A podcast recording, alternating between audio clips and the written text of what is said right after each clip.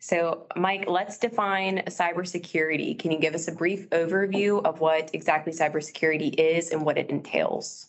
Yeah, I think when we talk about cybersecurity and there's two definitions that are important here. The first is actually going to be cyber crime. Cyber crime is going to be criminal activity, and that's fraud, theft, distribution of child pornography, and that's committed using a computer, especially to illegally access, transmit, or manipulate data. And the second part of that is the cybersecurity definition, and that is the art of protecting networks and devices and data from these unauthorized accesses or criminal uses. So the key part here, as I see it, is the computer and the digital information that is at risk and being accessed. So what would you consider to be the most common types of cyber attacks that you've heard of recently? The ones we're seeing most often, and this is specifically for businesses, not necessarily personal cyber attacks, are going to first be phishing attacks these are those deceptive emails, phone calls, websites, or texts that are designed to either get your information or identify a target who is willing to share information with the quote unquote bad guy. The second one is going to be data breach, and that's where information is actually taken from a system.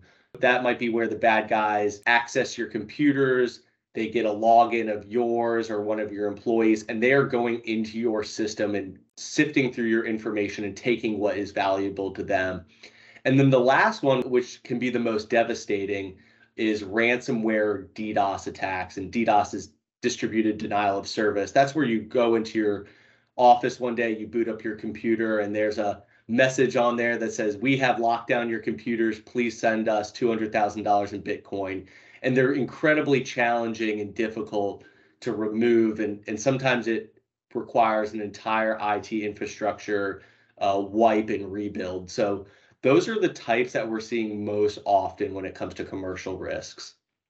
So obviously these risks can happen quite often. What are three things that you would recommend a business to do to become less of a target? That's a great question and something we get asked a lot. And the first step I would say is engage with a reputable IT management company like DTC. Work with them and rely on these experts to help build the infrastructure you need to protect yourself. I'm not an IT expert, but I understand that's putting in things like firewalls, putting in multi factor authentication, putting in multiple pieces of armor or barriers to prevent you from the bad guy. The second thing I would say is the human element. You know, you can mm. put all this IT infrastructure in place, but if your employee doesn't understand what a phishing attack is and they click on that email, you know, all that was for naught. So work with your employees, work with your team to understand what these attacks look like and how to prevent them and keep the information that your clients give to you safe and protected and then the last step is get a cyber liability policy. These are the contracts that help you transfer your risk should you know your IT infrastructure fail, should your human training and element fail. Ultimately, this is where rubber hits the road. If the bad guys get your information, you can file a claim.